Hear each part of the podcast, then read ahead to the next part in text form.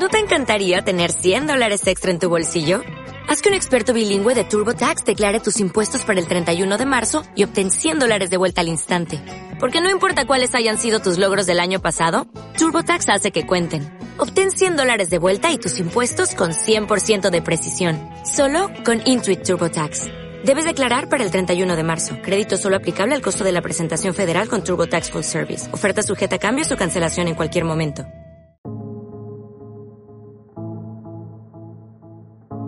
Dispersonas. Una vuelta de tuerca a las preocupaciones más acuciantes y chorra de nuestros días. Temas secretos, opiniones improvisadas. Dispersonas.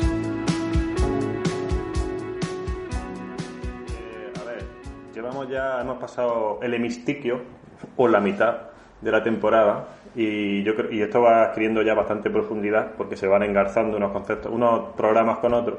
Entonces yo creo que ya estamos en potestad de, de ir un grado más allá. Entonces, para empezar este programa, quería proponeros un debate que es un poco el más profundo que hemos tenido hasta ahora. Sí, sin Y es- sacar nada de la caja. Sí. Ah, Y además esto hay que, hay que resolverlo antes de seguir. ajá. A ver, vosotros, de los tres nombres de artistas que os voy a citar, ¿cuál creéis que es el peor? ¡Ostras! A ver, Eh, venga. Dale. Los rebujitos, ¿Quiénes son esos? melocos. Ah, es nombre. Sí, Vale. tres nombres. Los rebujitos, melocos o taburete. ¿Cuál creéis que es el peor? El peor es taburete, El porque peor el es taburete. taburete. no sirve para nada. El mejor, sin duda, es los rebujitos. Pensaba porque, que decías como grupo. Vamos, los rebujitos es, es fresquísimo. Bueno, ya que hemos llegado a este grado de profundidad, yo creo que ya podemos ir buscando el tema, ¿no? Bueno, abre la lata de Lidia. Yo estoy en shock. Es que no escucho ningún... Bueno, taburete, de hecho, yo es que ni lo he escuchado. Así... Yo creo que escuché una canción en la radio una vez. Sin saber que eran Sí, ellos hasta que creo que me va a representar solo los nuevos hombres G, ¿no? Uy, Ni qué poco idea. queda ya. Venga, esta. A ver si no se ha repetido. Chan, chan, chan. El tema de esta semana, señoras y señores, es una pregunta. que es? ¡Ostras! Atención, ¿est- ¿estáis preparados? Estáis sentados por lo menos. ¿Cuánto tiempo le queda a la humanidad? Madre mía. Claro, del pincho. madre Podemos mía. empezar hablando de- del el Doomsday Clock, Es verdad. Podemos empezar con el el Doomsday reloj Clock. de- del apocalipsis. El reloj del apocalipsis que ahora está lo más cercano a la medianoche que ha estado desde la crisis de los misiles de Cuba. que fue en los años 40, 60. 60, sí. 60. ¿No? De hecho, voy a comprobarlo cómo está ahora mismo y creo que está a un minuto. Oh, Dios mío. A ver, Pero ¿cómo expl- está explica el- lo que es, explica lo que es. Ve explicando. A ver, el Doomsday Clock o el reloj del apocalipsis es eh, una especie de reloj ficticio que creó la comunidad internacional que identifica, digamos, el estado de autodestrucción de la humanidad representado por cuántos minutos quedan para llegar a las 12 en punto. Entonces, desde que se inventó, pues siempre ha estado entre las menos 20 y las menos 1. Y según cómo iba avanzando, pues la evolución de la tecnología destructiva, las guerras, las políticas, el cambio climático y este tipo de cosas ha ido avanzando o atrasándose según los años. Entonces, mira, es el Bulletin of Atomic Scientists. Que son muy listos. Mira, aquí tenemos un timeline de cómo está el tal. Y ahora mismo, en 2020, a 100 segundos de la medianoche. A menos de dos minutos. Menos de dos minutos. Y estoy mirando aquí el historial. Y, por ejemplo, tenemos, yo que sé, hace 20 años. En el 91 estábamos a 17 minutos, no segundos. En el 81 estábamos a 4. Y estoy buscando cuál es la anterior que estuviéramos muy, muy, muy cerca. Y en el 53 estábamos a 2 minutos. Porque esto se estableció en el En 47. el 63 a 12 minutos. Sí. Estuvo muy bien ahí. No, bueno, el mejor parece que fue el 91, que fue en el 17. Yo Supongo que fue cuando acabó la guerra en Yugoslavia o algo de eso. Pero se creó en el 47, después de la Segunda Guerra Mundial, eh, y tenía 7 minutos, y básicamente ha estado de media ahí entre 7, 10, 12. Estamos en lo peor que hemos estado nunca. Pero bueno, vamos a ver, pero ¿qué clase de mierda es esa?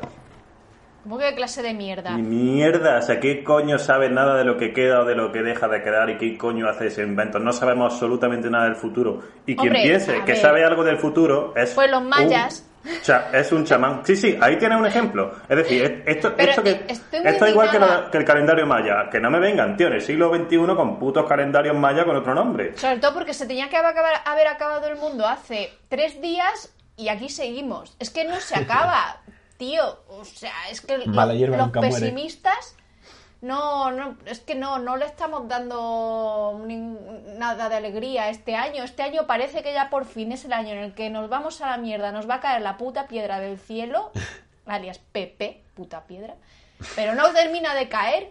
Os voy, a, os voy a poner un ejemplo de por qué se hacen estas mierdas de calendario.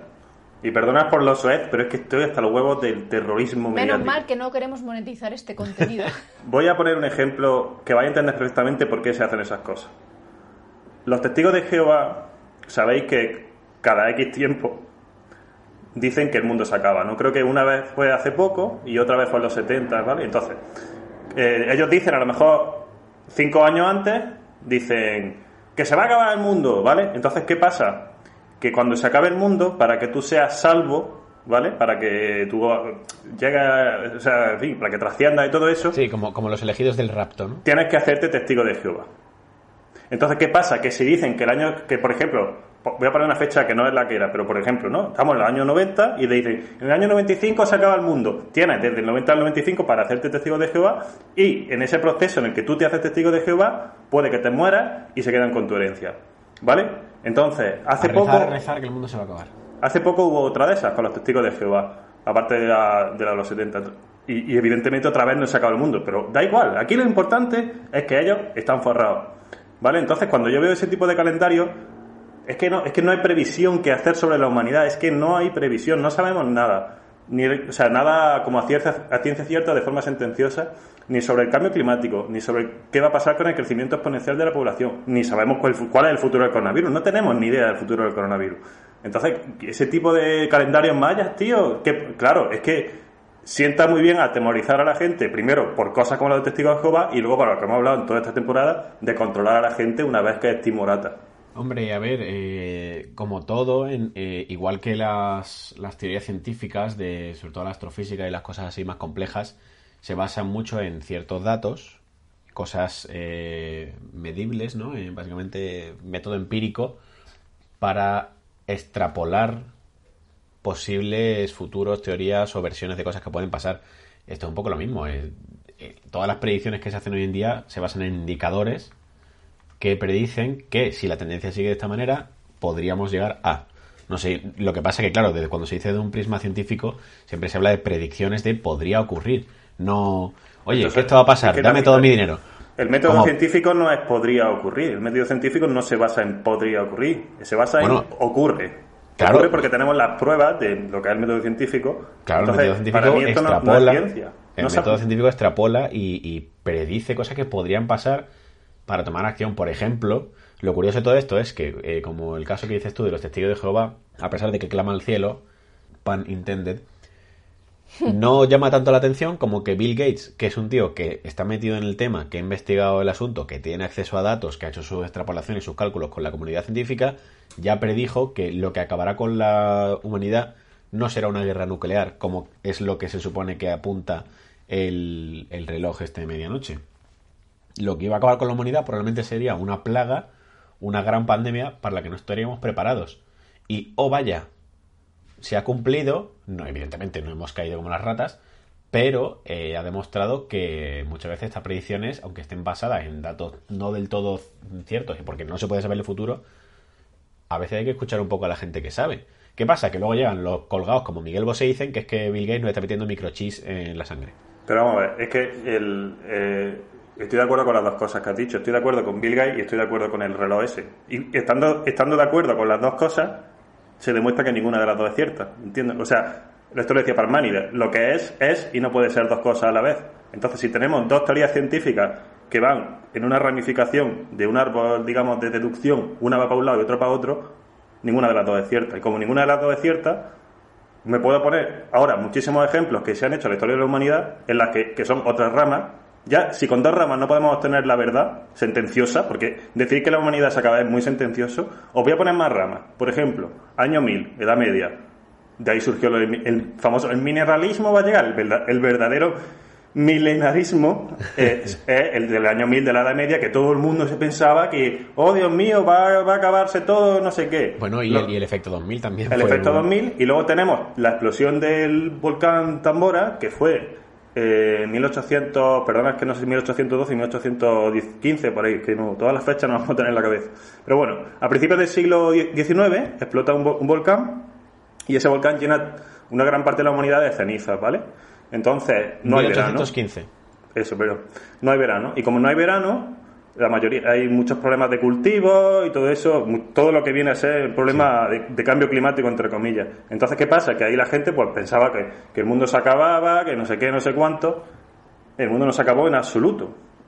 Es una edad muy interesante a estudiar porque ahí surgen, por ejemplo, eh, géneros de terror en la ficción. Ahí surge, por ejemplo, Frankenstein, ahí surgen los lienzos El hombre en el mar de nubes, de Caspar David Friedrich. Todo, todo eso, de pronto aparecen las nubes en los cuadros, es por esto. Otro, Bueno, a ver, eso- eh, es lo que decía Margarita en el cuadro de las meninas. Eh, tenemos que inventarnos dramas. no hay nada que le guste más a la, a la humanidad que un drama gratuito. Así que- Claro.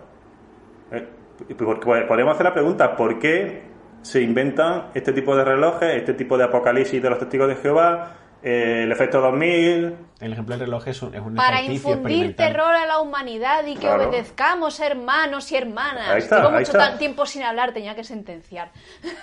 Hombre, Y, es- el y capítulo. esa no es la El terror mueve a la gente. Hombre, de hecho no hay que miedo. infieles. Ahí, por ahí va, por ahí va. Por ahí va. Pero a ver, el, el- en concreto lo del reloj es una, una especie de lo que se llama un thought experiment, es un ejercicio de autoobservación y de autoevaluación. Un poco, mm, quiero decir, no es prescriptivo ni indica nada, simplemente es como, fíjate qué mal están las cosas, que si hubiera un apocalipsis estaríamos ahora más cerca que nunca. También yo creo, por ejemplo, no soy analista internacional, político ni nada de esto, pero yo creo que que estemos más cerca ahora de la aniquilación total que, por ejemplo, cuando lo- la crisis de los misiles de Cuba o yo qué sé, o cuando empezó todo el tema de la guerra de Irak en principios de los 2000 yo creo que no estamos peor, no sé. Claro, claro, pero es que te, te diré más.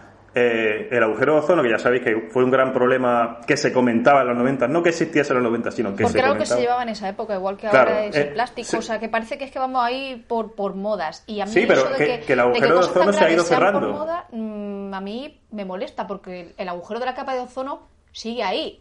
De No, no, no, ha y se ha estado cerrando, se ha estado cerrando. Se está es que- cerrando, pero sigue, ¿no? Pero, pero si se ha estado cerrando con toda la contaminación que hemos hecho en los últimos años, que ahí es verdad que hemos contaminado más que en los 90, eso está bastante claro. guarro. Entonces, y ahora se cierra, ¿me cuentas, ¿me cuentas cuál era la verdad de...? Yo no estoy diciendo ni que fuese falso ni verdadero, es como, vuelvo a lo de las dos ramificaciones de Parménides. Sí, sí. Es como, tío, no, no, no, no me acojones con el puto agujero de ozono. Sí, igual que también estuvo muy de moda lo de los chemtrails estos que decían que los aviones comerciales dejaban rastros químicos en la atmósfera que reventaban eh, los cultivos y no sé qué. A ver, asustaviejas de la época en la que estaba. Como cuando salió la clonación de la oveja Dolly y las primeras investigaciones sobre células madre y todo el mundo pensaba que íbamos a entrar en el mundo de Gattaca y que esto iba a ser selección genética, eh, eugenesia o... Vamos, pánico colectivo absurdo porque lo que decimos siempre, el ser humano tiene mucha resistencia al cambio y le encanta un drama. Ya está. Sí, sí, que por ahí va, por ahí que igual quizás tendríamos que analizar en el, programa de hoy. Y hay muchas más, ha habido muchísimas más historias. Están las explosiones de Castle Bravo y todo eso, que son las de las pruebas nucleares que se hicieron en la Guerra Fría. De- después de Hiroshima y Nagasaki, hu- hubo bombas mucho más peligrosas en el, en el océano y todo eso.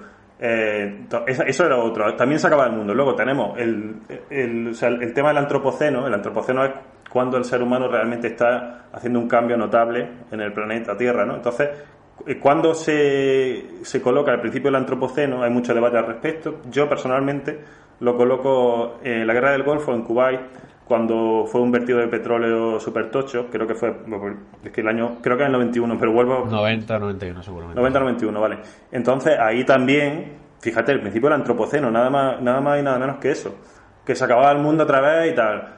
Mm, o sea, es que ha habido tanta. Ese es un tema de. Es como el maltratador. Es que aquí- yo creo que esta metáfora va bien. Es como el maltratador que te pega en una pareja y dice, es la última vez. Sabes que no es la última vez. Pero lo que sí sabes, lo que no te estás dando cuenta es que es un maltratador. Entonces, el tema de que cada 10 años, cada 10 años, cada 20 haya una razón por la cual se acaba el mundo y que nunca se acabe el mundo, a mí me hace sospechar, ¿eh? Me hace sospechar. O sea, es una cuestión de casuística. Si tantas veces he dicho que se acaba el mundo y no se acaba, desacredita todo lo que has dicho hasta ahora. Exactamente.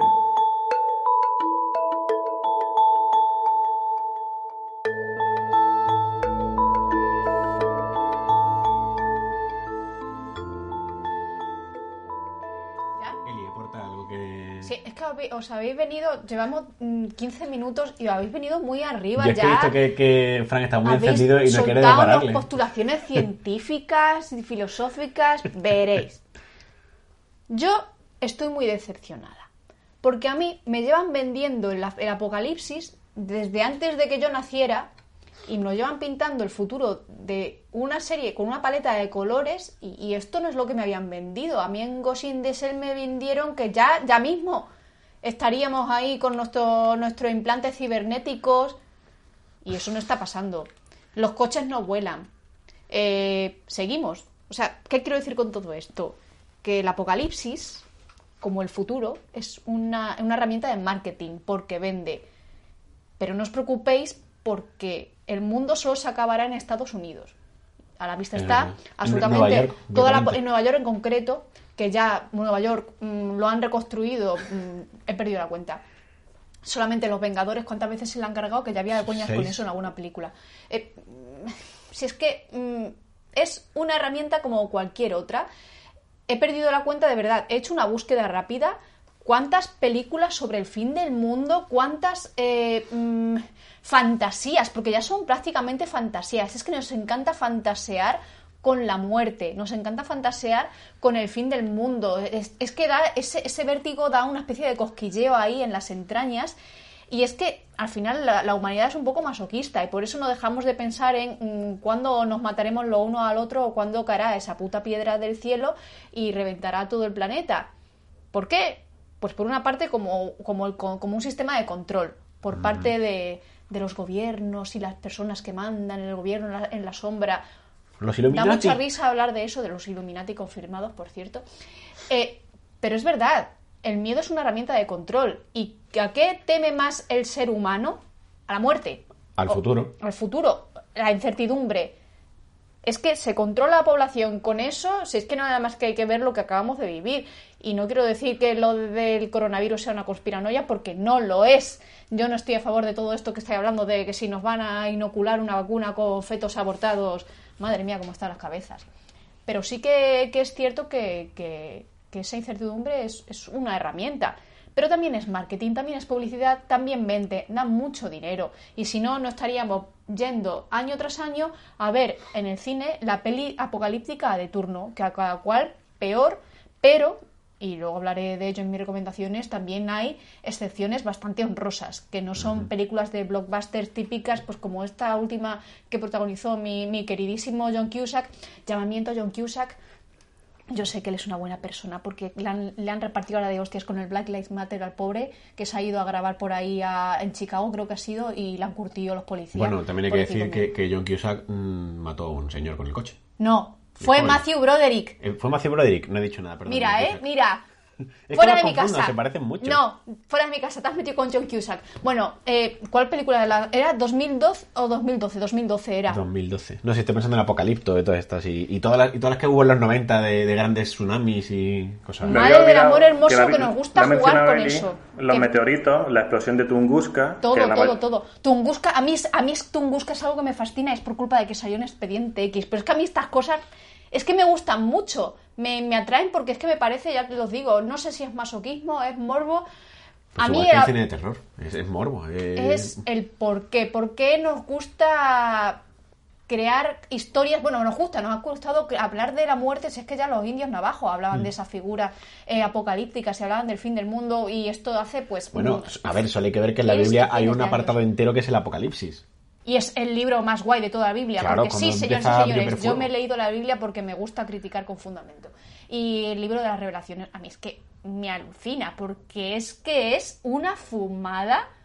O sea, es que ni, ni la mayor fantasía de David Lynch hubiera imaginado poder escribir algo que se pareciera mínimamente a lo que se habla en el Apocalipsis de San Juan. Ojo, cuidado. Bueno, ¿para qué? Eh, pregunta Albert que por qué. Bueno, pues yo creo que la pregunta la podemos hallar con bastante facilidad. Es un tema de, o sea, la ficción como tal, en realidad es la antesala de la ciencia, porque los mayores creadores de ciencia ficción, estoy hablando de Isaac Asimov, Stanislas Lem y compañía, muchas de las cosas que ingeniaron en sus relatos, como es por ejemplo Google en el relato La última pregunta de Isaac Asimov o el smartphone en, en, en Hyperion de Dan Simmons, todo eso se inventa antes de que, de que se cree el dispositivo. Entonces ellos lo que hacen es, bueno, ¿cómo sería si? ¿Cómo sería si? ¿Cómo, ¿Cómo sería si hay una explosión nuclear y tenemos que vivir en búnker? Pues se crea el videojuego Fallout para que tú hagas el juego de rol de qué pasaría si, si tuvieses que vivir eso. ¿Qué pasa? Que la ficción, para empezar, para empezar nadie conoce el futuro por mucho que tú pienses que estás acertando, no, no, tienes por qué acertar. Y otra cosa es que en la ficción se hace una diáspora de todas las posibles temas, porque claro, aquí nos suena, yo qué sé, 40 series de Apocalipsis y otros tantos libros, más los de Asimov, no sé qué. Pero es que hay miles y miles y cientos de miles de posibles futuros eh, distópicos hechos en la ficción. Estoy hablando de millones. Entonces, de esos millones, ¿cuál va a acertar? Ninguno. ¿Vale? Pero habrá algunos que se queden más cerca. El que se quede más cerca nos ayudará a, en ese determinado escenario, como por ejemplo pasó en, bueno, en Fukushima y en Chernobyl, seguro que le ha ayudado allí muchas de las obras de ficción que se, han, que se crearon anteriormente, sobre todo en el tema, en la Guerra Fría se escribió muchísima ciencia ficción, entonces le ayudaría a, bueno, ¿cómo se hace un refugio nuclear? Pues venga, aquí en, aquí en Granada se hicieron refugios nucleares y tal cuando fue lo de Chernobyl. Pues ya está, pues le, le ha servido a la ficción para eso. Pero una cosa es que se haga un escenario del easy y otra cosa es que realmente nos creamos que todo, por ejemplo, el tema de los zombies. como que es inminente, exacto. Claro, el tema de los zombies, eso eh, biológicamente es de loco. De bueno, Lo, de los zombies que ha sido lo último, pero, pero bueno, a ver que sí, también lo que pasa es que nosotros pertenecemos a una cultura muy específica, porque eh, como en todo, a las culturas y a los países y a, a los colectivos sociales se les conoce casi mejor por su ficción que por su historia real. Porque la historia real, bueno, es la que es y todo el mundo tenemos nuestras mierdas, pero la ficción, o sea, cómo tú imaginas un futuro, dice mucho de cuál es, eh, o sea, del tiempo en el que vives, ¿no? Entonces, a mí se me ocurre, pensando en películas posapocalípticas por antonomasia como Terminator, que nosotros, y cuando digo nosotros me refiero a, digamos, la cultura occidental américo-europea, somos muy de la percepción de que los robots se nos pueden ir de las manos muy fácilmente. Como que estamos ahí a un cero mal puesto de que los robots digan hasta aquí y nos revienten a todos. Y con razón. Y con razón. Nada más que que ver los vídeos estos de Boston Dynamics Mira, en los que yo sufro, ¿eh? a los perretes yo de sufro, robóticos. Yo sufro muchísimo con las patas que le meten y los tiran por las escaleras rodando un poco de de, yo qué sé, lo humanizamos y es verdad. Y, mira que intenta que las máquinas no tengan mm, antropomorfia, pero es que... Claro, pero es que tienes eso y luego tienes, vuelvo otra vez, a toda la vertiente, por ejemplo, de, de Asia, concretamente de Japón. ¿Cuál es la relación que tiene Japón con el concepto de la robótica? Eh, eh, Asimo, Asimo se llama, ¿no? El robot este, el robot Emilio avanzado, Mazinger Z, los mechas estos que son defensores de la Tierra, eh, Astro Boy, ¿Sabes lo que te digo? Tienen como una visión muy optimista de la robótica, de, la, de los androides, del futuro mm, tecnobiológico y refleja mucho cómo nosotros siempre hemos sido una cultura gobernada por el miedo, solo hay que ver nuestras religiones, solo hay que ver nuestros políticos y cómo, por ejemplo, las culturas asiáticas, en concreto las japonesas, son culturas en las que su mitología más terrorífica está toda en el pasado, está en mitos y leyendas sobre bichos mitológicos, fantasmas y dioses vengativos, pero todo lo que generan hacia el futuro me parece que tiene un cariz bastante más optimista de que lo que hacemos nosotros, porque nosotros si nos hacen una novela de ciencia ficción sobre un futuro donde somos todos felices, contentos vivimos en una utopía súper sostenible donde no hay razas, religiones ni problemas en el mundo, nos aburre. Queremos que se rompa algo. Bueno, pues sí, por una parte nos aburre y por otra parte eh, un futuro prometedor está fuera del pozo civilizatorio judeocristiano en el que lo importante en la vida es ser un mártir sufriente. Entonces, si tú estás evocando un futuro prometedor, está, está fuera de onda, tío, está fuera de onda, porque nosotros tenemos una cultura que hasta, ¿no? hasta hace muy poco, bueno, hasta hace, decir, todavía, todavía, eh, la iglesia va a la gente y todo el rollo, Entonces, eh, no, no podemos crear ese... O sea, quien lo crea pues no va a tener financiación, por así decirlo, y se va a quedar callado y apagado. Generalmente, ¿vale? Hay de todo, ¿vale? Pero generalmente no, eso no, no va, nosotros somos mártires. O sea, por eso, por eso al principio de, esta conversación me he saltado tanto, porque personalmente, que no me da la gana vivir como un mártir, que yo quiero, quiero disfrutar, ya está, tan sencillo como disfrutar. Y punto. Y, y, y, estoy cabreado porque es que hasta el día en que me muera pienso disfrutar todo. Y no va a haber ningún pozo civilizatorio ni historia en vinagre. Que es que mm, el tema de la enfermedad misma. O sea, ¡oh, Dios mío! Es que si nos da tal enfermedad que no sé qué, no sé cuánto. Tío, hay mucha gente que ha tenido enfermedades muy duras que le ha cambiado la vida para bien, porque se han espabilado. ¿Vale? Y hay, por ejemplo, Porque parapléjicos que son mucho más felices que tú y yo juntos, tío. Porque el cerebro tiene una forma de adaptarse a esa situación tal cual, ¿no? Entonces, joder, que no, tío. Esto, mm, ya sé que el personaje de Sánchez Dragó es muy. en general no nos cae majo, ¿no? Pero él tiene una historia muy interesante porque él estuvo a punto de morir y todo eso. Tiene una historia muy interesante de, de que cuando estuvo con los catéteres puestos, que se estaba muriendo y que estaba yéndose a la otra vida, dice: Hostia, esto es una puta experiencia para un escritor maravillosa. Como yo salga de aquí, voy a estar súper creativo. Eh, por supuesto estaba el dolor, ¿no? Y la pena de irse. Pero él dice que no te borre lo que tú realmente quieres ser. Y él, su sueño de niño era ser escritor, dice, joder, cuando salga de aquí, pues yo voy a escribir. ¿Y qué ha hecho? Salió de ahí, tiene 80 tacos el tío, o creo que ya más de 80, y ahí está dando bandazos. Nos puede caer más, mejor o peor, pero su sueño lo está cumpliendo. Pues yo, personalmente, yo no voy a hacer lo posible para que, no, que nadie me impida eso. Sí que es verdad que, que la experiencia cercana a la muerte o la posibilidad de morir como que remueve mucho los flujos de la inspiración, por lo menos en la, en la parte creativa. Es que la muerte ha inspirado muchos de los grandes poemas de la humanidad y las grandes obras de literatura. Ahí tenemos la Divina Comedia de, de Dante. Habla exactamente del apocalipsis, básicamente. Mm, No habla de otra cosa. Se me ocurre también el Jardín de las Delicias del El Bosco. jardín, sí, el jardín de Que la habla Delicias es más o menos una especie de libro, casi de, de autoayuda, en el Sí. que se ven las distintas fases de la vida y qué tienes que hacer tú para, digamos, ir por la vida bien, pues como estamos diciendo, a pesar de que evidentemente en el jardín de la Delicias se contempla la muerte.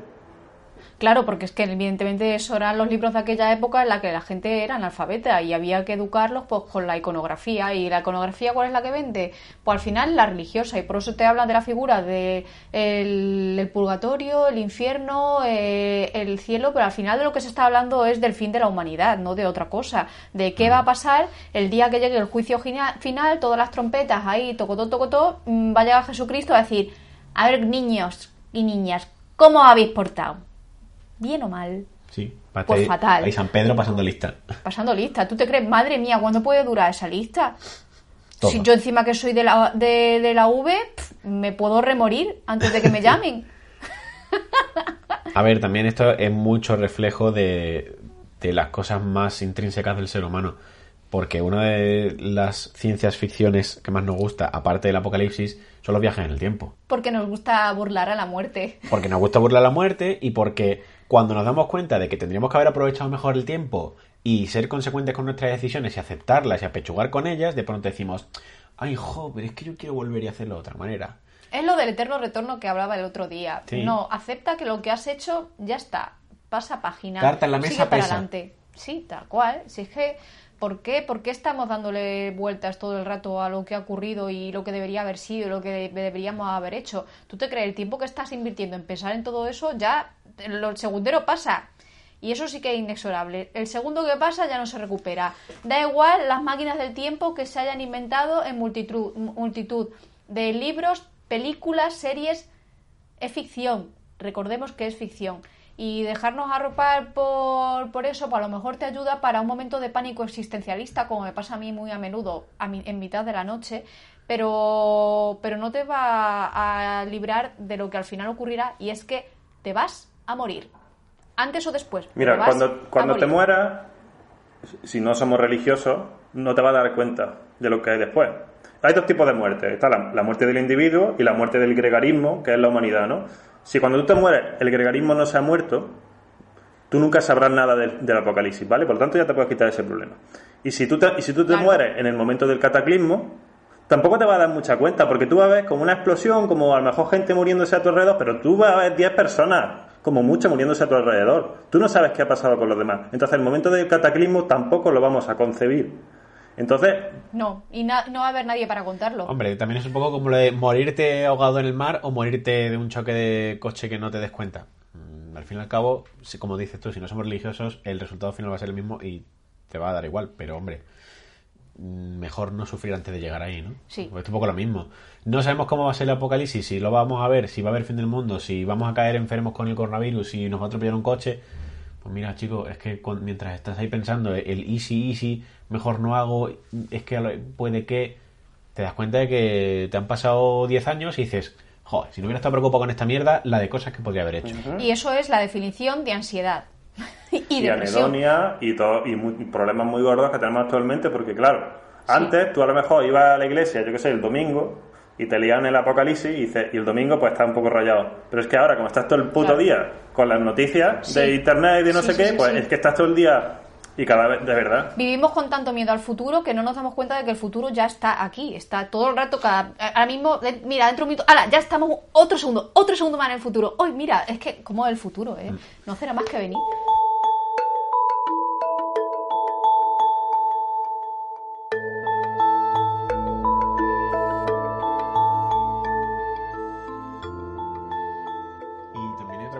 Al ser humano que es evitar la confrontación. Y otra forma de, de futurología es ignorar el futuro. El carpe diem y ya me preocuparé del futuro y luego decir, joder, me tendría que haber preocupado más por el futuro. O sea, el término medio es imposible. sano. No, no, ya no por eso, sino por mm, cosas como, yo qué sé, él y yo, por ejemplo, ahora estamos en una época de nuestra vida en la que estamos empezando a pensar en ser propietarios. Esto hace 10 años, pues a nosotros nos la pelaba el tener una casa, tener que si una hipoteca, no sé qué, pero ahora, pues bueno, son más nuestras prioridades. Pero igual que eso, pues mm, a mí me ha pasado recientemente que estaba, el otro día estaba como en un descanso del trabajo, digo, voy a descansar 10 minutos la vista, y digo, tío, he parado de estar delante de una pantalla, delante de un teclado, sin parar de recibir y producir información, y lo que he hecho ha sido tumbarme en la cama, coger el móvil y ponerme a leer mi feed de, de noticias.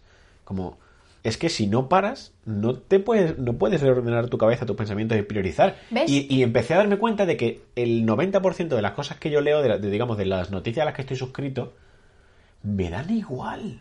Sí, sí, sí, Que, no sé qué, ya saca un videojuego, que no es que eh, todo es, compra el nuevo videojuego, compra el nuevo producto de Xiaomi, eh, no sé quién le ha dicho que este político es no sé cuánto, hay que ver lo que hizo este tío, se ha descubierto que vamos a morir todos, no sé qué enfermedad, es todo terror y todo miedo y todo consumismo. Y yo, en el otro lado del espectro, mientras Albert estaba ahí casi con un ataque de pánico diciendo, Dios mío, me, me ahogo. Yo estaba fue- fue como muy tumbada. catárquico, no yo estaba entumbada en una esterilla haciendo yoga con música súper mega relajante, meditando sobre la nada, básicamente. Y ahora estoy como muy chill, la verdad. Muy bien. Estoy bien conmigo misma y con el mundo. El yoga es lo mejor que me ha podido pasar a mí, que soy una persona existencialista y con ansiedad. Desde luego, esto del coronavirus nos ha venido muy bien a todos, o por lo menos los que hemos sido capaces de apreciarlos, y me incluyo entre ellos, que es el obligarnos a parar. Muchas veces nosotros todas estas cosas que explicó él el otro día de empezar a limpiar la casa, tirar cosas viejas, ponernos a, a pensar bien nuestra estrategia de futuro, o sea, medio y corto plazo, todo eso ha venido en gran medida porque nos hemos visto obligados a parar, a interrumpir radicalmente nuestro ritmo de vida y decir, vale, eh, cosas como en qué estamos gastando esto dinero, estamos ahorrando, cómo es nuestro trabajo, todo esto que hablamos el otro día de, de que ahora trabajamos desde casa y nos hemos dado cuenta que estamos mucho mejor. Y antes a lo mejor nos lo planteamos como una cosa así que bueno podría ser, pero no podíamos parar a planteárnoslo seriamente o si lo queríamos hacer planteárselo a la empresa, cosas de así, ¿no? Entonces, oportunidades como esta, que realmente No que te obligues a parar, va a haber pocas, porque voluntariamente no lo vas a hacer y decirnos otra cosa sería mentirnos a nosotros mismos. Creo que hay que aprovecharlas y me estoy poniendo aquí como muy profético, pero no sé. Yo creo que esto es de las mejores cosas que nos pueden haber pasado en el año en el que se supone que estamos más cerca de la destrucción total. A mí me pasó una cosa muy curiosa durante este tiempo. Y bueno, bueno, no sé, sí sé. La, si habéis visto la película Melancolía, digo que sí lo sé porque fui a verla al cine con Frank. Albert no estaba en, todo- en ese momento. No eh, había nacido. No había nacido en esta historia. Os recuerdo que va de una chica que está muy deprimida hasta el momento en que dicen se va a acabar el mundo y de repente como que está súper feliz y genial. Pues a mí me ha pasado una cosa parecida, alarmantemente parecida y, y supongo que tiene que ver. Bueno, yo os lo dejo caer y así ya vais debatiendo. Yo antes de que comenzara toda la crisis de, la COVID, yo estaba en un punto de mi vida de, de- de- de estrés y frenetismo y, y es que no, no podía parar. Yo estaba ahogada, ahogada en, pues, en muchísimas cosas, yendo a terapia, mm, distorsiones cognitivas como siempre, pensamientos... mm, Yo me estaba ahogando a mí misma y, no sabía muy bien por qué. Bueno, evidentemente sí, pero no voy a contar aquí mi vida porque no, no nos da la, la hora.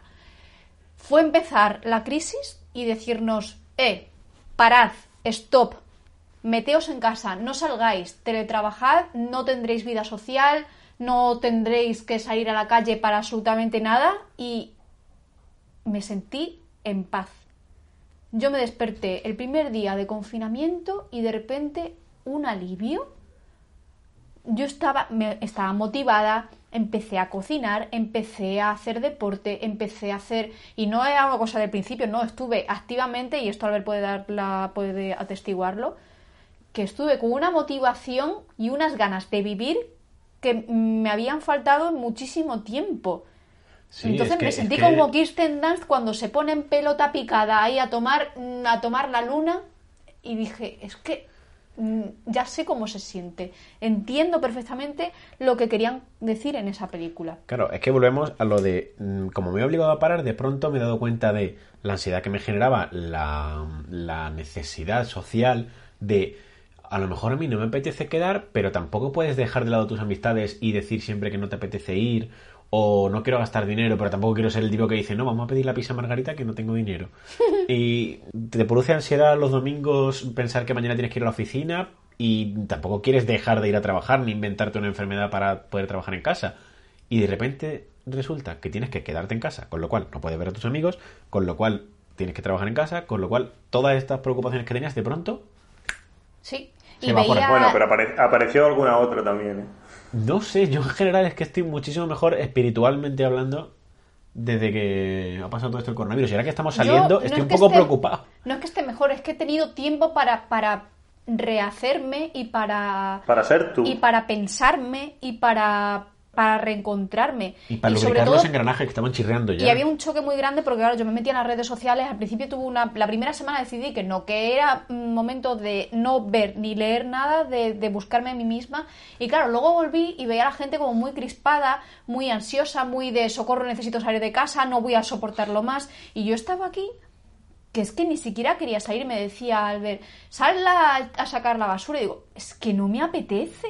Es que estoy bien. Lo certificó él y creo que el primer mes, ¿qué pudiste estar? ¿20 días sin salir de la casa? No, est- estuve hasta estuve hasta el 1 de hasta el 1 o 2 de mayo hasta que decidieron que se abría la fase cero. Hmm. No salí ningún día. Para nada. Bueno. Eh, a ver, intentando enlazar todo esto también con, con la pregunta que nos hacen. que- El apocalipsis, ¿cuánto tiempo le queda a la sí, humanidad? Bueno, a ver, el tema está que lo estamos llevando un poco el debate a, a la realidad de, que somos un gregarismo, pero también somos un ego, es decir, un yo. La clave creo que de lo que está diciendo Eli de qué pasa. eh, yo creo que estamos hablando. de- yo por mi parte ya sabéis que el coronavirus. eh, no me gusta hablar mucho, pero esto que del coronavirus lo podemos extrapolar a cualquier.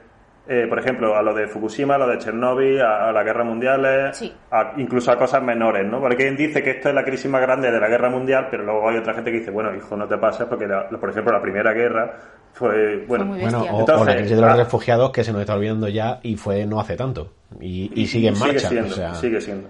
Bueno, entonces cualquier crisis de esta, o lo que puede ser que tú tengas un accidente de tráfico que casi te mata, ¿no? Que sería lo parecido al nivel del ego del individuo. Al final, pues, pues suenan como una campana dentro, como un gong dentro de ti y algo pasa. Entonces, lo que creo que una cosa curiosa que ha pasado con el coronavirus, que es nuestra experiencia más reciente con esto, es que mucha, mucha gente, y yo creo que nos podemos incluir todos, íbamos en modo automático. Eso es lo grave claro. antes del coronavirus íbamos, estábamos haciendo muchas cosas que realmente no cuajaban mucho con nuestro yo fundamental. Eh, voy a explicar una cosa que va a sonar súper narcisista, pero juro que creo que no creo que no es narcisista, pero bueno, lo explico, una, experien- una experiencia personal. Pero narcisista bien o narcisista mal. Que ya nos explicaste la diferencia el otro día. Hablamos de que hay narcisismo bueno y nar- bueno, bueno, lo voy a contar porque no es narcisismo, aunque lo parezca. Vamos a ver. Yo tuve cuando empecé con el yoga hace ya 5 o 6 años, yo he hecho todos los deportes del mundo y esa vez pues me dio por yoga, pero estaba yo en una etapa durísima, ¿vale? Por distintas, pero muy muy dura, probablemente las peores que he pasado. Y cuando ya llevaba dos o tres meses haciendo yoga, estoy ahí en la relajación, que yo no creo nada místico ni nada, simplemente estaba 10 minutos parado tras hacer deporte, ¿vale? Me dieron ganas de besarme el dedo del pie.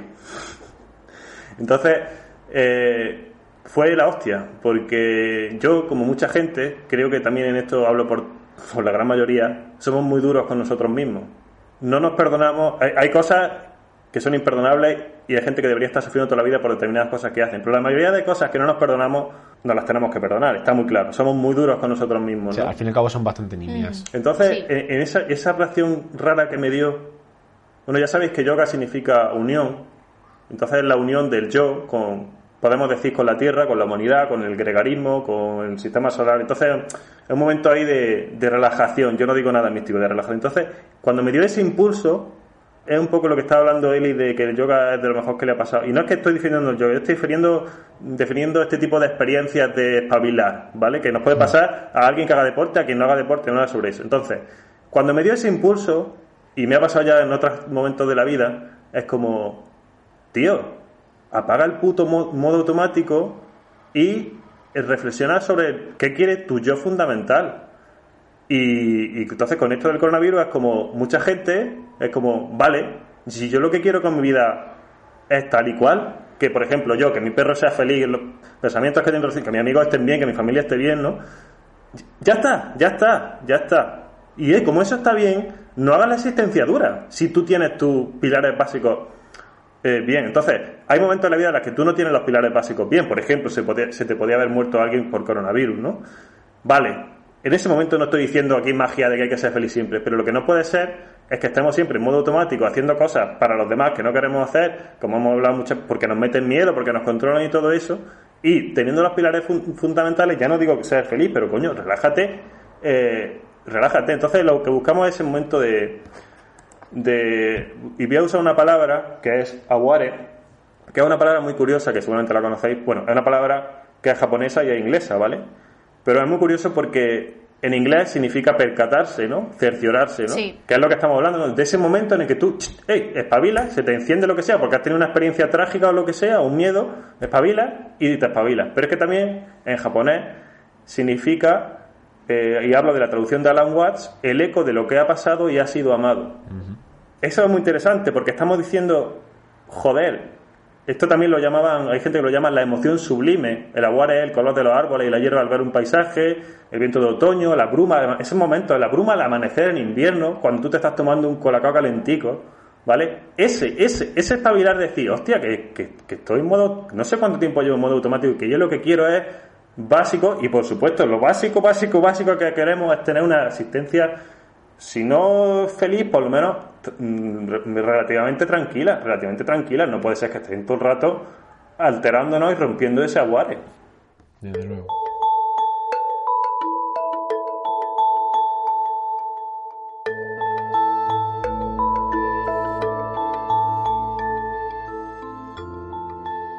Bueno, retomando un poco lo que es la pregunta fundamental, eh, ¿cuándo creemos que se va a acabar la humanidad, no? Mm, ya no es tanto cuándo, porque eso es muy difícil de, de saber, pero yo creo que podríamos aventurarnos a hacer un poco de futurología y pensar cómo creemos que va a acabar la humanidad. Podemos decir cómo creemos o cómo nos gustaría, porque cada uno Depende de lo tendrá su, que su tipo de, apocalipsis favorito, ¿no? Sí. O sea, tú puedes- a lo mejor puedes creer que se va a acabar de una pandemia mundial, pero a lo mejor te hace ilusión que, me parenga, que venga Godzilla. Godzilla. Puede ser, puede ser. Eh, en mi caso, yo sinceramente, después de haber visto mucha ficción de la que luego hablaré de posibles apocalipsis, creo que nuestro principal problema va a ser el tema de superpoblación y recursos. Porque como el ser humano, a pesar de que por suerte hay muy buena gente, y si no fuera así, no estaríamos donde estamos y seguiríamos en la Edad Media, una cosa que también es muy, muy, muy propia del ser humano es el egoísmo. El egoísmo feroz y eh, la necesidad de que para que unos estén arriba tengan que estar sobre los cadáveres de otros. Y esto suena muy tétrico, pero eh, solo hay que ver que en teoría tenemos los medios y, entre comillas, tenemos los recursos para que esto de la paz en el mundo y recursos para todos y que se acabe el hambre en África fuera posible. Y no es posible y nunca va a ser posible, porque para que no haya hambre en África tendríamos que dejar de explotar sus recursos y a base de mm, mano de obra barata, guerras financiadas por intereses ocultos y venta masiva de armas y de minas de diamantes y cosas así, no se van a hacer otras fortunas. Con lo cual, ¿a qué me refiero con todo este mal rollo que estoy contando? Pues que la población no deja de subir, los recursos no dejan de consumirse y lo siento mucho, los recursos de la Tierra son finitos hasta que nos metamos en la puta cabeza que mm, necesitamos recurrir a energías renovables de verdad. Y yo creo que va a ser así. O sea, yo creo que o no sé si será una gran enfermedad o que todos muramos de hambre o que acabamos, acabamos destruyéndonos unos a otros po- por, los recursos que queden, pero va a ser por eso. Pero ¿por qué nos tenemos que morir todos? Es decir, todo- todos los escenarios es que lo está poniendo... No, bueno, independientemente de eso, eh, es que no sé por qué la gente habla tanto del final de la panspermia Bueno, ver. humana. La panspermia es la teoría... que si nos ponemos Entonces, porque si los dinosaurios la palmaron todos a la vez, pues yo creo que lo justo A que ver, nos pasó. si nos ponemos estrictos, la humanidad se Pero es que acabará cuando se acabe el están ¿Cómo tiempo. que vivos. está- Bueno, sí, están está. vivos, evolucionaron. Y están vivos. Es que, es Los que por eso digo, es que... Los tiburones son dinosaurios. Quiere un cocodrilo, tienen los dientes cada uno por un lado. Y, y- y del ser humano habrá variaciones que sobrevivirán en algún sitio. Y a mí, el, ser humano es el, el- el- el animal más mu- mutágeno adaptativo que hay. Eh, entre otras cosas, gracias al bipedismo y todo lo que gracias al bipedismo hemos inventado, que luego vino la ciencia, la revolución industrial y todo eso. Entonces, tenemos también una capacidad mental de hacer tabula rasa. Tabula rasa es cuando empezó la crisis del coronavirus, si hubiésemos tenido que vivir eternamente confinados en nuestra casa, lo hubiésemos conseguido. Lo hubiésemos conseguido. Esa es la tabula rasa que tiene el ser humano y que otros muchos animales no tienen. Lo hubiésemos conseguido gracias a que hemos inventado Internet, etcétera, etcétera. Entonces, por supuesto puede caer un meteorito, puede haber un megavirus de verdad chungo, eh, puede haber tantísimas cosas de las que hemos hablado, pero eso no significa que vayamos a caer todos. Para eso, la especie humana lleva miles, bueno, la especie humana no, desde que, desde que éramos medusas, porque antes de todo éramos medusas, ¿vale? Antes de dar el salto a la Tierra, que luego nos dividimos por un lado nosotros y por otro lado los pulpos y tal. Desde ahí hasta ahora hemos tenido miles y miles, miles de años de adaptación para enfrentar todo lo que nos ha caído encima. Es que nos ha caído muchísimo. Que la peste negra, etcétera, etcétera, etcétera. Muchísimo, meteoritos y tal. Guerra.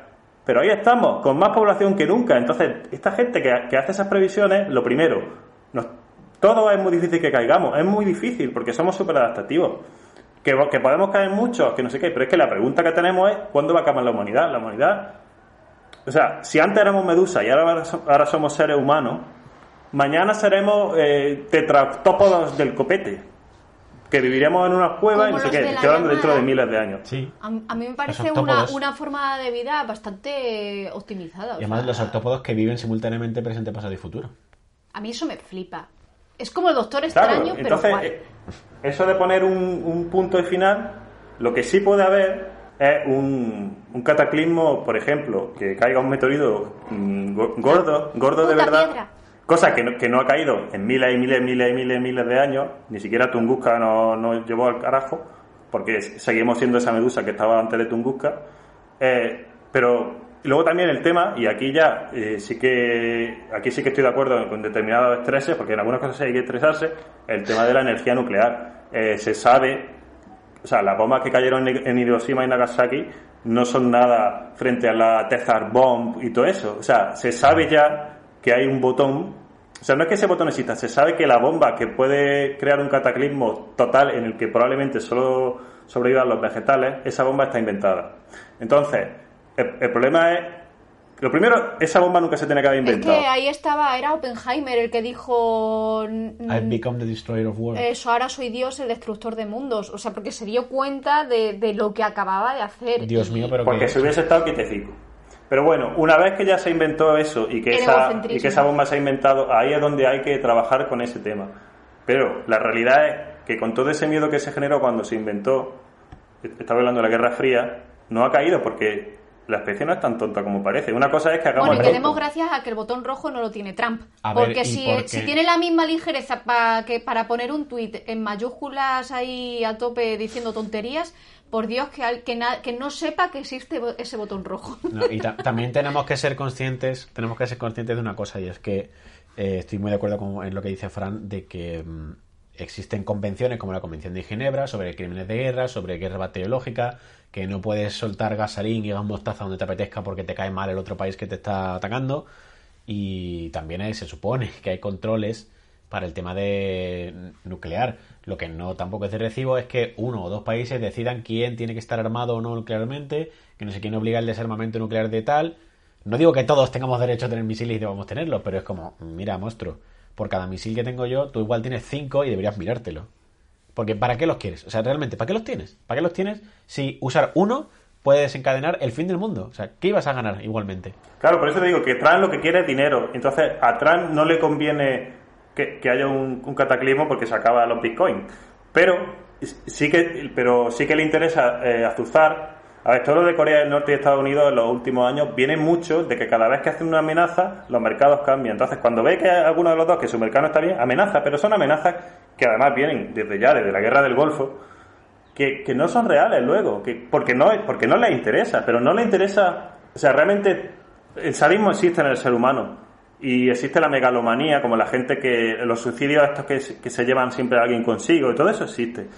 Pero yo creo que la especie tiene programado un gen de dejar algunos, o dejar suficientes vivos, porque, es que porque, porque somos, como decía eh, Richard Dawkins en el gen egoísta, somos ADN que va rebotando, que lo único que le interesa es que ese, ese, ADN, ese ADN permanezca era traera. Entonces, tenemos codificado no destruirlo todo. Y, y si no, y si en 80 años, bueno, o por ahí, que, que esas bombas esa bomba se conocen, no se han tirado ni siquiera sobre, sobre poblaciones, más allá de Hiroshima y Nagasaki, es que yo no tengo razón para, para temer. Y si la tuviese, es que, y yo qué sé, es que igual cae dentro de 200 años y yo soy ya muñeco. Es que, es que no, que no, que no me... De hecho, es lo mejor Es que puede seguramente pase eso, pero dentro de mil años, es que, no sé, es un poco...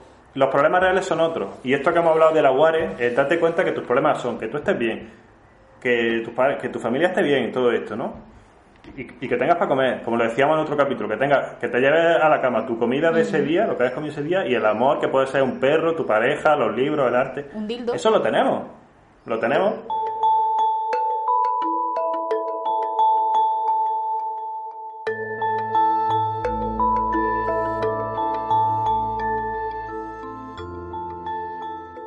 Queréis, eh, como los dos últimos programas se nos han alargado bastante, podemos ir cortando antes y volvemos al formato habitual de una horita, que no está nada mal. No sé si lo conseguiremos.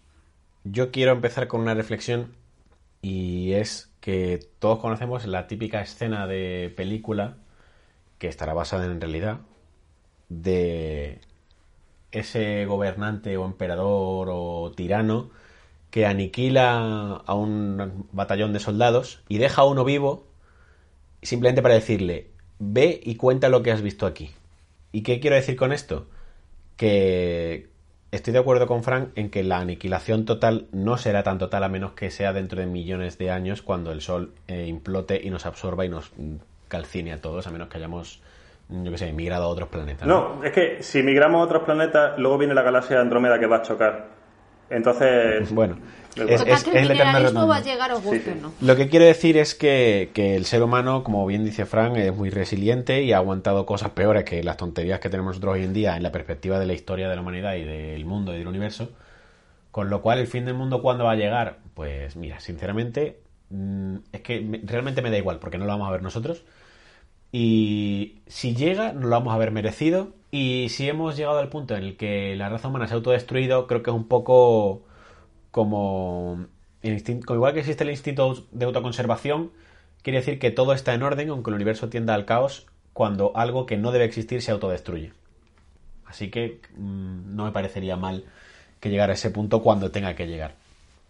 De todas formas, aunque no lo parezca, yo soy bastante optimista con que el mundo siga avanzando poco a poco, pero siga avanzando hacia adelante, por suerte. En cuanto a recomendaciones, voy a empezar irónicamente con una que se llama Pessimists Archive, que es un podcast en el que se habla de grandes momentos o grandes inventos, o no tan grandes inventos de la historia de la humanidad, como el espejo, eh, los ascensores o el periódico, y cómo la sociedad de la época era muy pesimista porque siempre estaban los típicos detractores de que si el espejo eh, fomenta la vanidad, el, el hielo va a hacer y los congeladores van a hacer que se pierdan las tradiciones del salazón de la carne, ¿no? Entonces es muy gracioso ver lo ridículo que nos parece ahora en retrospectiva, la alarma que se generaba por tonterías, lo, tremendista que era la gente, lo apocalíptica que era la gente.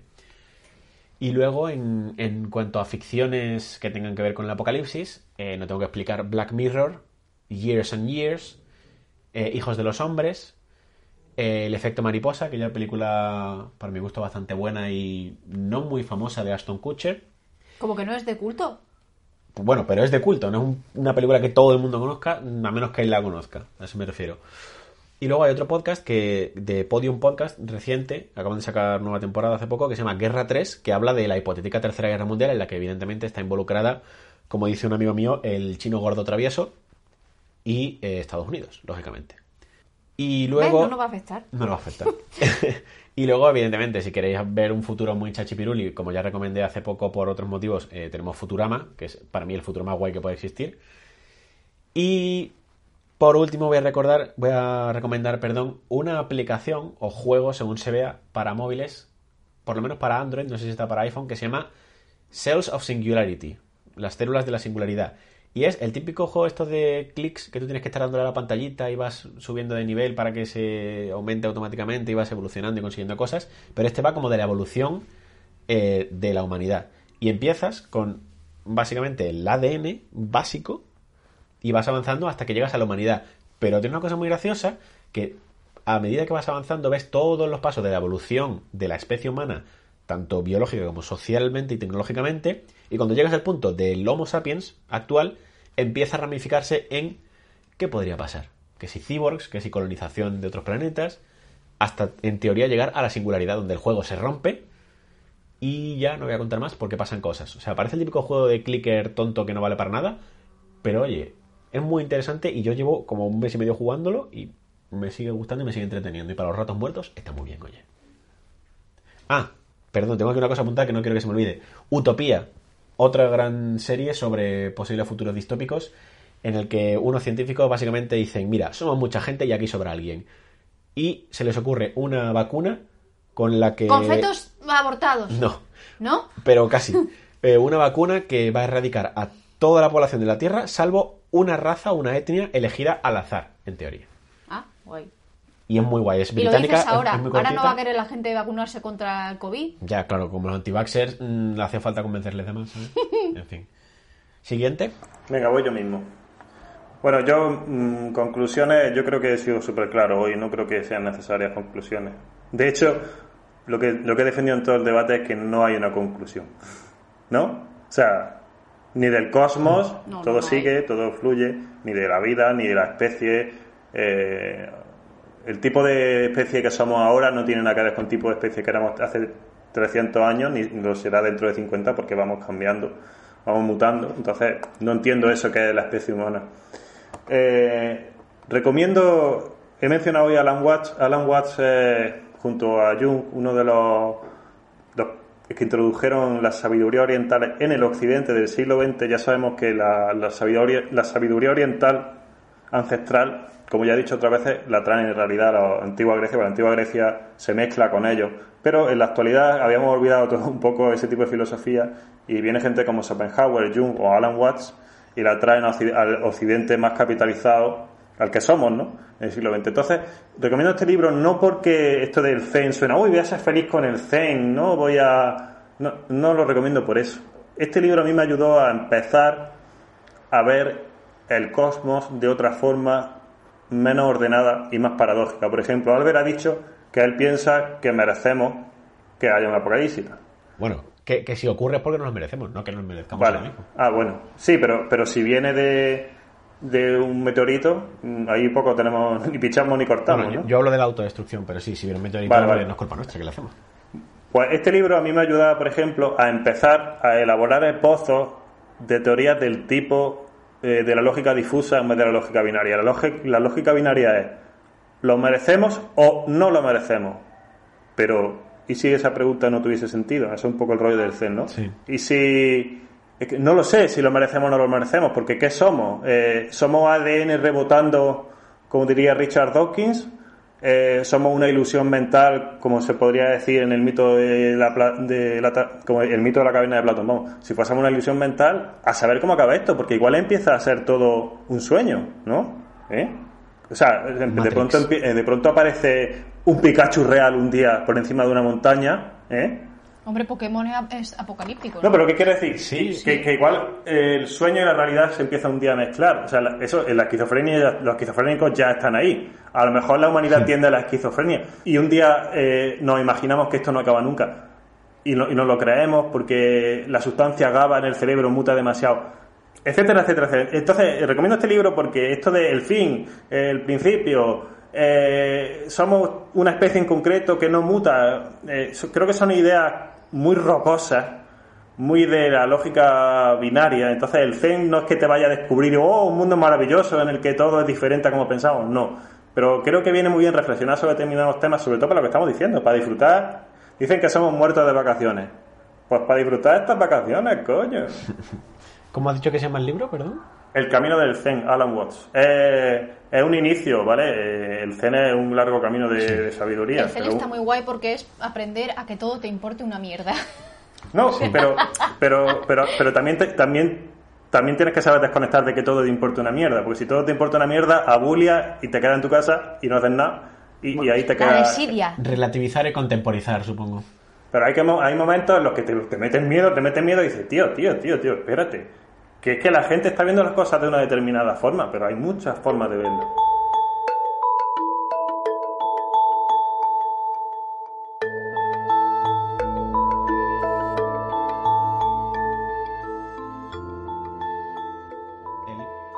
Hola.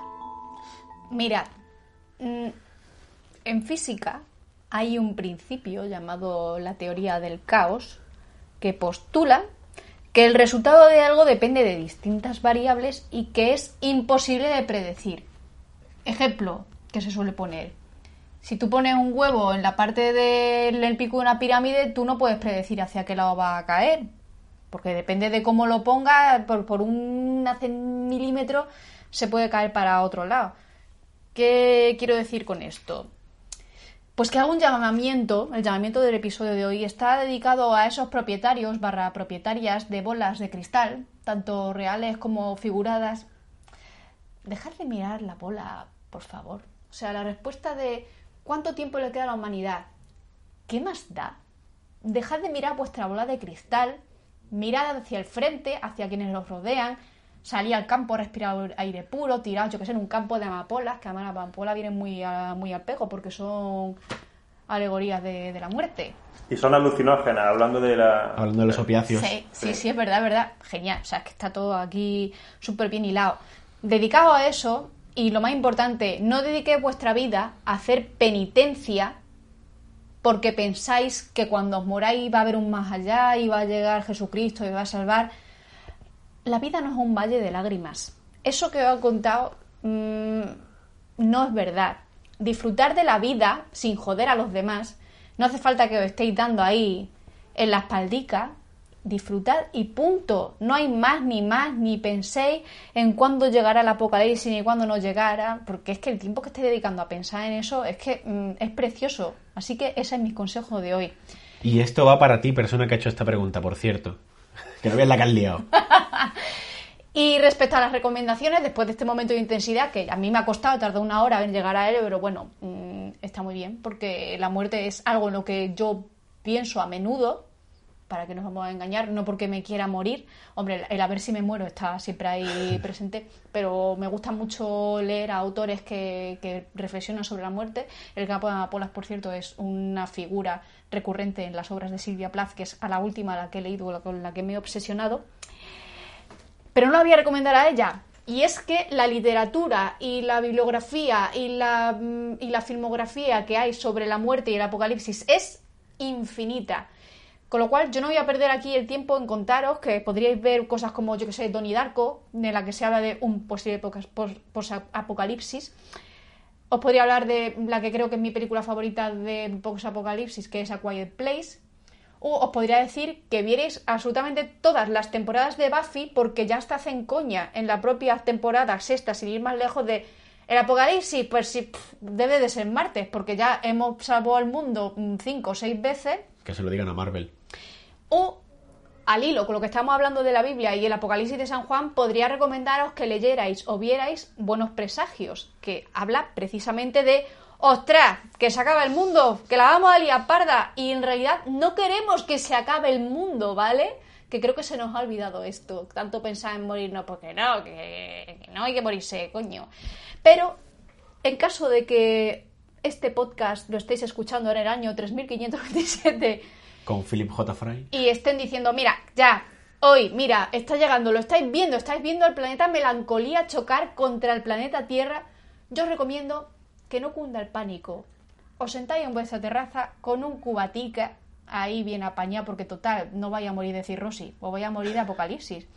Y que os pongáis una lista de reproducción muy apañada relacionada con el fin del mundo, que yo he hecho. A mí las mixtapes es algo que me flipa y que me encanta hacer y tengo alguna que otra sobre, sobre el fin del mundo, sobre qué me gustaría a mí escuchar si ahora mismo se fuera a acabar el mundo. ¿Cuál es tu lista para una isla desierta? ¿no? Exactamente. Y os puedo recomendar que podríais escuchar Waiting for the End de Linkin Park, del disco A Thousand Suns, que ya habla de un apocalipsis en sí mismo.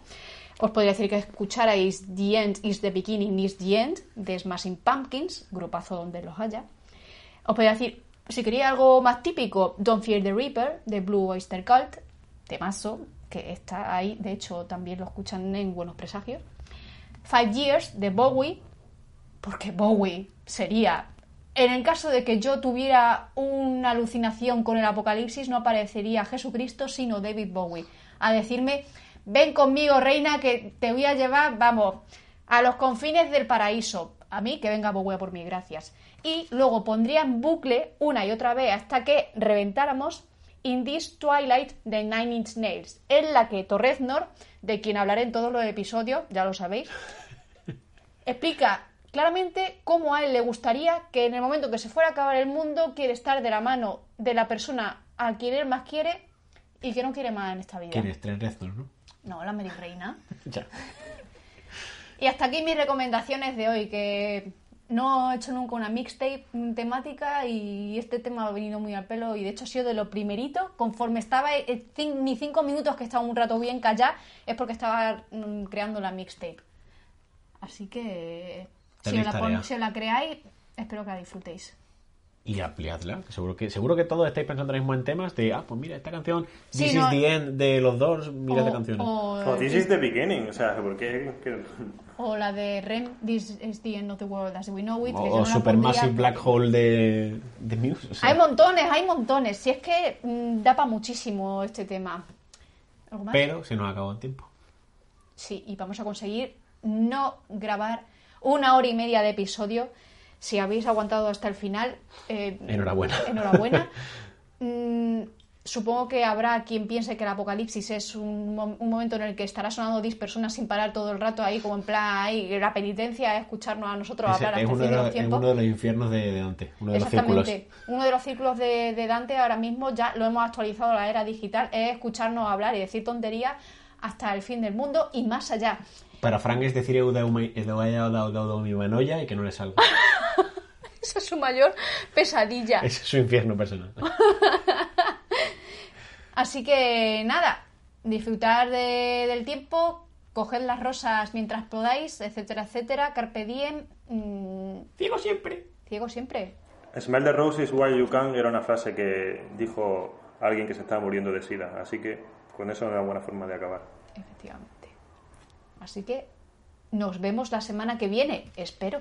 A menos que haya apocalipsis. Exactamente. Si lo hay, pues nada, quedaremos para la posteridad.